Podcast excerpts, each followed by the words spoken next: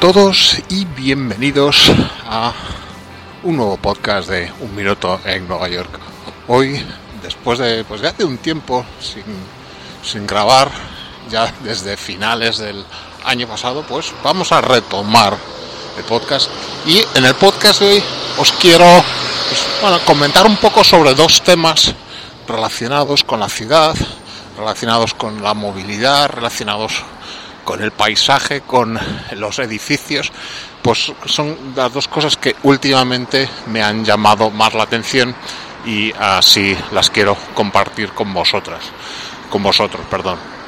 Uh, vamos por, por partes. En primer lugar, eh, hace como un par de semanas pues estaba en esto que tomas una pausa, te, tomas un, estás tomando un café y te pones a mirar Twitter. Y vi un Twitter eh, de parte de pues, la oficina del, del, alcalde que decía que entraba en directo desde el Borough Hall de Staten Island para hacer un anuncio pues, de la presentación pues, de una nueva línea de ferry, de New York City Ferry, de varias líneas que querían presentar y para eso se había desplazado al Borough Hall de Staten Island, que es, digamos, eh, el ayuntamiento de allí, de ese borough. Cada borough tiene su, digamos, su, su junta municipal, sería. Pues ahí se fue. Bueno, pues ahí eh, presentaron eh, realmente tres, nos anunciaron tres nuevas líneas de el sistema de New York City Ferry que se pondrán eh, en marcha a lo largo del año 2020. Bueno, largo nos lo fía, ¿no? 2020. Vamos por partes. ¿Cuáles son esas tres nuevas líneas? Pues una, y que puede parecer quizá la más sorprendente, una línea de desde Staten Island, desde Staten Island a Manhattan. Y decimos, bueno, pero no existe ya el famoso ferry de Staten Island, pues sí, el clásico que todo el mundo coge alguna vez, aunque sea solo para darse el paseo, ese clásico ferry naranja que hace el recorrido entre Manhattan y Staten Island cada media hora, día y noche, todos los días del año, pues se le va a añadir una nueva ruta, no con ese ferry, sino con los ferries más pequeños que hoy en día navegan el East River entre Queens, Brooklyn y Manhattan, una nueva línea que partirá desde Staten Island, eh, hará una parada en Manhattan, en el Bajo Manhattan, más concretamente en eh, Battery Park City, Vesey Street, que es pues una, una terminal de ferry que hay en ese punto de Battery Park City a orillas del Hudson. Estamos hablando que este ferry ya va a navegar por el Hudson, no por el East River, digamos, el lado contrario de Manhattan. Y desde ahí seguirá ascendiendo por el Hudson hasta su última parada que será en la calle 39 llamada Pier 79 que es la zona de eh, pues donde se encuentra el Intrepid, que es el Museo del Aire y del Espacio, ese portaaviones que está ahí, y muy cerca pues, de la calle 42, que te llevará directamente a Times Square. Eh, bueno, pues el objetivo es eso, dar opciones, mejores opciones de movilidad a la gente del, del llamado Borough olvidado, Staten Island, para sus conexiones con, con Manhattan. Otra línea también bastante eh, importante va a ser la, la actual línea llamada um, South Brooklyn, que termina en, llamado, uh, ¿cómo se? Um, Bay Ridge, la línea Bay Ridge, perdón. Pues eh, ahora mismo termina ahí. Bay Ridge, por haceros una idea, eh, se encuentra al, pues casi frente al puente de Verrazano, el puente que hay entre Brooklyn y Staten Island. Y bueno, es una zona en que es bastante interesante de conocer y de pasear. Y que eh, eh, hoy en día se encuentra pues comunicada directamente por un ferry desde Wall Street, Pier 11, que es donde se centralizan todos los ferries de, del sistema. Pues ese, esa línea a Bay Ridge continuará hasta Coney Island. Coney Island, otro sitio emblemático para todo el mundo, al que bueno actualmente vamos es el típico sitio de irte una tarde de verano a la playa o a pasar un rato en el Luna Park, el parque de atracciones. Pues ya podremos ir en ferry directamente desde Manhattan. Será un viaje, pues una persona de una media hora directamente por, por agua. Y la tercera línea que presentará será una todavía de mayor longitud, será llegará hasta el Bronx, la línea hoy en día llamada Soundview que comunica pues una zona del Bronx llamada Soundview con también con Wall Street se ampliará hasta eh, más allá eh, hasta Throgs Neck. Throgs Neck es eh, también ya dentro, ya fuera del East River, en el dentro de lo que es el, pues no sé, el estrecho de Long Island. Y ahí hay un puente importante que comunica Long Island con, pues, con el condado de Westchester, ¿no? encima de en esa zona un poco liosa, ¿no? de islas y canales. Bueno, pues esas son las tres eh, tres líneas de ferry. Ya os digo, no es para este año. Eh, irán abriendo paulatinamente en 2020 y bueno pues eh, se interesante probarlas eso en cuanto a los ferries decir que bueno no eh, esos ferries eh, seguirán teniendo el coste de un billete sencillo de metro 2,75, si bien no están integrados totalmente en el sistema de la MTA, por lo que los abonos mensuales no son válidos. Tienes que comprarte siempre el abono de el perdón, el billete sencillo de 2,75. dice el alcalde, bueno, ya sabéis cómo son los políticos, ¿no? Ya es un gran anuncio que ellos están con el transporte que, y que bueno, su objetivo es eh, acabar un día integrando esta red de ferries en la MTA, con lo que sea un sistema único de transporte. Bueno, siguiendo, eh, pasando a otro tema distinto, después de la ferry, al tema edificios.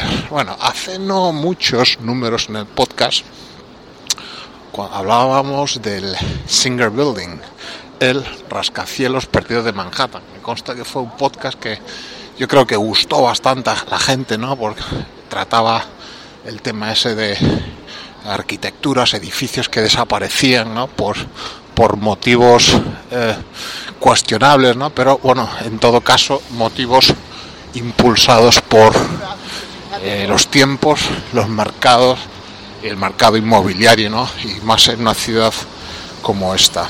Eh, hoy en día, bueno, Nueva York se encuentra, bueno, pues en un, proceso de expansión inmobiliaria, sobre todo, bueno, pues en casi en todos los sectores, ¿no? Pero en el caso de edificios de eh, en altura, los eh, super talls que se llama, pues, esta pues es eh, bastante importante. ¿no? Está, está el desarrollo de los Hudson Yards, que es el mayor desarrollo inmobiliario de los Estados Unidos de los últimos 50 años.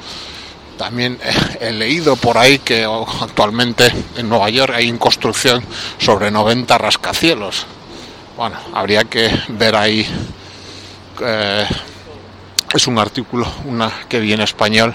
Habría que ver ahí un poco qué entendemos por rascacielos y me pregunto si nos habrá tomado eh, como rascacielos la, el concepto de high rise, que realmente para ser precisos, un high rise es un edificio que supere los 75 pies de altura, o sea que no es tanto. Bueno, en todo caso, es bastante eh, importante la cantidad de edificios que se están construyendo y eso no hay más que moverse por la calle para verlo.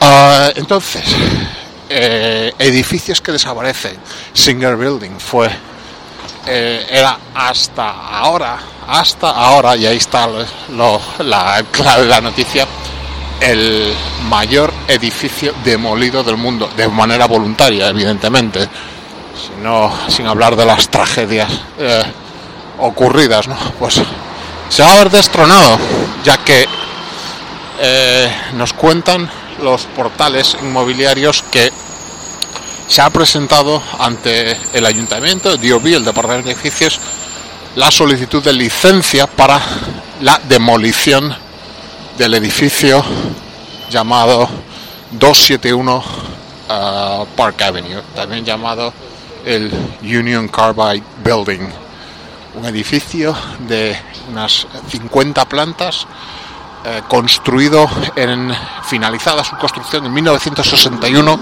por la firma SOM de la que os hemos hablado y diseño proyecto de pues una de las que fue de las mujeres pioneras arquitectas en Estados Unidos Natalie de Blois de Blois creo que se dice pues que fue eh, una principal se dice no en una oficina de arquitectura pues los que los que son diseñadores o arquitectos jefes se les llama principals eh, pues fue de las pioneras en, eh, la arquitectura de los años 60. Bueno, pues la, pues la firma JP Morgan, actual propietaria del edificio, el Union Carbide, eh, que se le llamaba así, Union Carbide, aquellos que, que fuisteis niños en los 80 igual os suena, pues que fueron los que provocaron una tragedia humana y medioambiental en la India en aquellos años con unas fugas de, de, unos gases venenosos en la India, creo que se llamaba Bhopal el sitio, pues bueno, ese era, la, ese era la, el grupo químico Union Carbide. Hoy en día ese, el edificio es eh, el cuartel general de JP Morgan. ¿Y qué pasa? Bueno, pues que esta zona del Midtown East se ha, está, está envuelto ahora en un proceso de, pues, como rezoning, ¿no? Podemos decir de recalificación, con lo cual hay una serie de parcelas donde se encuentran edificios que cuentan con mayores derechos de edificabilidad. Por lo tanto, hay, pues bueno, estas, estas estos bancos, ¿no? Con, pues con, nunca mejor dicho, con músculo financiero, pues ven ahí oportunidad de sacar más rendimiento al suelo que poseen y ni cortos ni perezosos han pedido licencia para demoler este edificio. Una demolición que se espera empiece ya, ahora este año. Y eh, eh, eh, bueno, tienen un proyecto de otro edificio más grande, evidentemente, y tienen un proyecto o tienen un par de opciones, un par de proyectos de la firma Foster and Partners, que son los que van a construir ese nuevo edificio. El nuevo edificio, pues eh, si el, el que el, el, de ahora tiene eh, una superficie de eh, 1,4 millones de pies cuadrados, hacer las cuentas para dividir, el, gracias a la recalificación del suelo, la mayor altura, vamos a dejar a la poli que pase. No es ninguna persecución ni nada, bueno, eh, como os digo, eh, gracias a esa recalificación del el nuevo edificio va a poder pasar de los 1,4 millones de pies cuadrados a los 2,4. O sea, un incremento importante. Están pendientes de... Tienen dos opciones para el edificio. Una eh, que llega a los 1.400 pies de altura y otra que llega a los 1.500 pies de altura con bueno, una base menor. El que tiren por un lado u otro va a depender un poco de, eh, de una, varianza, una variación en la ordenanza que han pedido en cuanto pues, a un espacio público que tiene el que va a tener el edificio en cualquier caso en su base, pero eh, en una cuenta con el espacio público descubierto al aire libre y el otro tendrá el espacio tendría el espacio uh, público dentro del edificio. Eh, bueno, pues, pues, veremos por dónde tira la cosa y bueno, viendo el tamaño del edificio parece increíble que que vayan a demoler este edificio y bueno, el, para haceros un poco a la idea, ¿no? Donde se encuentra enclavado este edificio, pues es el, el entorno al norte de Grand Central. Grand Central podéis ver el, el tiene encima pues el que era el edificio Panam, ¿no? que ahora es MetLife. Luego tiene este otro edificio, no me acuerdo ahora el nombre, el Hemlich o algo así. eh, y luego eh, en Tronkai Park Avenue, pues ahí tenemos edificios como de la Lever House, muchos edificios, un poco más arriba el Seagram, también un edificio del que habrá que hablar en un momento u otro. Pues ahí van a demoler primero este edificio, que bueno, ha levantado también pues su polémica de cómo un edificio pues, eh, pues también un poco exponente ¿no? del, del, estilo internacional arquitectónico como no cuenta con ninguna protección de pues de patrimonio y se va a demoler un edificio pues que tiene eso va a cumplir los 50 60 años de vida y que bueno ya eh, los intereses económicos priman y si bien el edificio en 2012 fue sometido a una remodelación para llevarlo a la certificación LEED platino eh, para quien si no suena eso la certificación LEED pues LEED pues es una es como un sello una certificación que puede tener un edificio pues en función de su eh, eficacia en cuanto a rendimiento energético, también en cuanto a los materiales que, con que está hecho, pues en cuanto a su sostenibilidad, bueno, muchos parámetros son que sería muy difícil entrar ahora a explicar lo que es el protocolo o la certificación LEED. Pues eh, se van, se va al edificio y construirán otro, como digo, de la firma Foster and Partners. Así es esta ciudad. Eh, cuando hablábamos del, del Singer Building, hablábamos pues que no tenía una forma eficiente ¿no? para el uso que, al que estaba asignado. No creo que este sea el caso del, Union Carbide, sino que bueno, yo creo que responde más a un oportunismo económico, pues que gracias a estas recalificaciones que se están haciendo en el Midtown que están, van a dar paso a pues la proliferación de eh, super torres como van a salir como se están saliendo.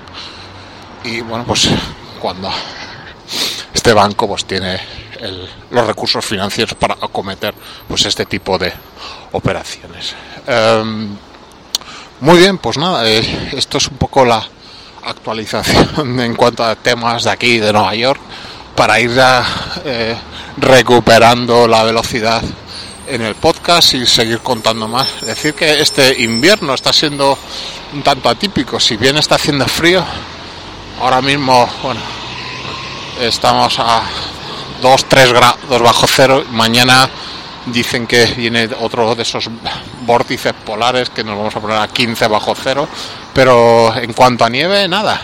Eh, está, hay nieve, ha habido nieve un día solo este año, lluvia así bastante y frío también bastante. Veremos si la nieve aparece más adelante. Probablemente sí, siempre hasta finales de marzo, siempre es posible y por eso, bueno, la ciudad está como muy limpia, está todo eh, entre que no hay nieve y que llueve y eso, la ciudad está, estamos en esos meses que digo, muy de los más tranquilos de Nueva York, donde pues las visitas bajan y eh, todos los sitios más turísticos están mucho más despejados pues por evidentes motivos, ¿no? Porque son los, los meses más duros del año. Cuanto eso. Muy bien, pues vamos a dejarlo aquí por hoy y únicamente agradecer a aquellos que seguís suscritos al podcast y siguiendo las distintas redes sociales en las que publica, aparte de este feed de audio, y emplazaros hasta la publicación de un nuevo podcast de un minuto en Nueva York. Con voy cogiendo los guantes para ponérmelos porque ya se nota, me despido con un saludo. Adiós. Un Minuto en Nueva York es un podcast escrito y producido en Nueva York por uno de sus vecinos y que te habla de su geografía, arquitectura, personas, historia y costumbres, vistas desde un punto de vista personal, subjetivo y no siempre riguroso. Estos puntos de vista son ilustrados en las diversas redes sociales donde lo puedes encontrar, tales como Twitter, Instagram, Facebook o Tumblr, donde el programa comparte sus publicaciones y otros contenidos visuales relacionados. El programa se edita con el software Audacity y es publicado bajo una licencia Creative Commons en las plataformas Spreaker, Evox y Apple Podcast.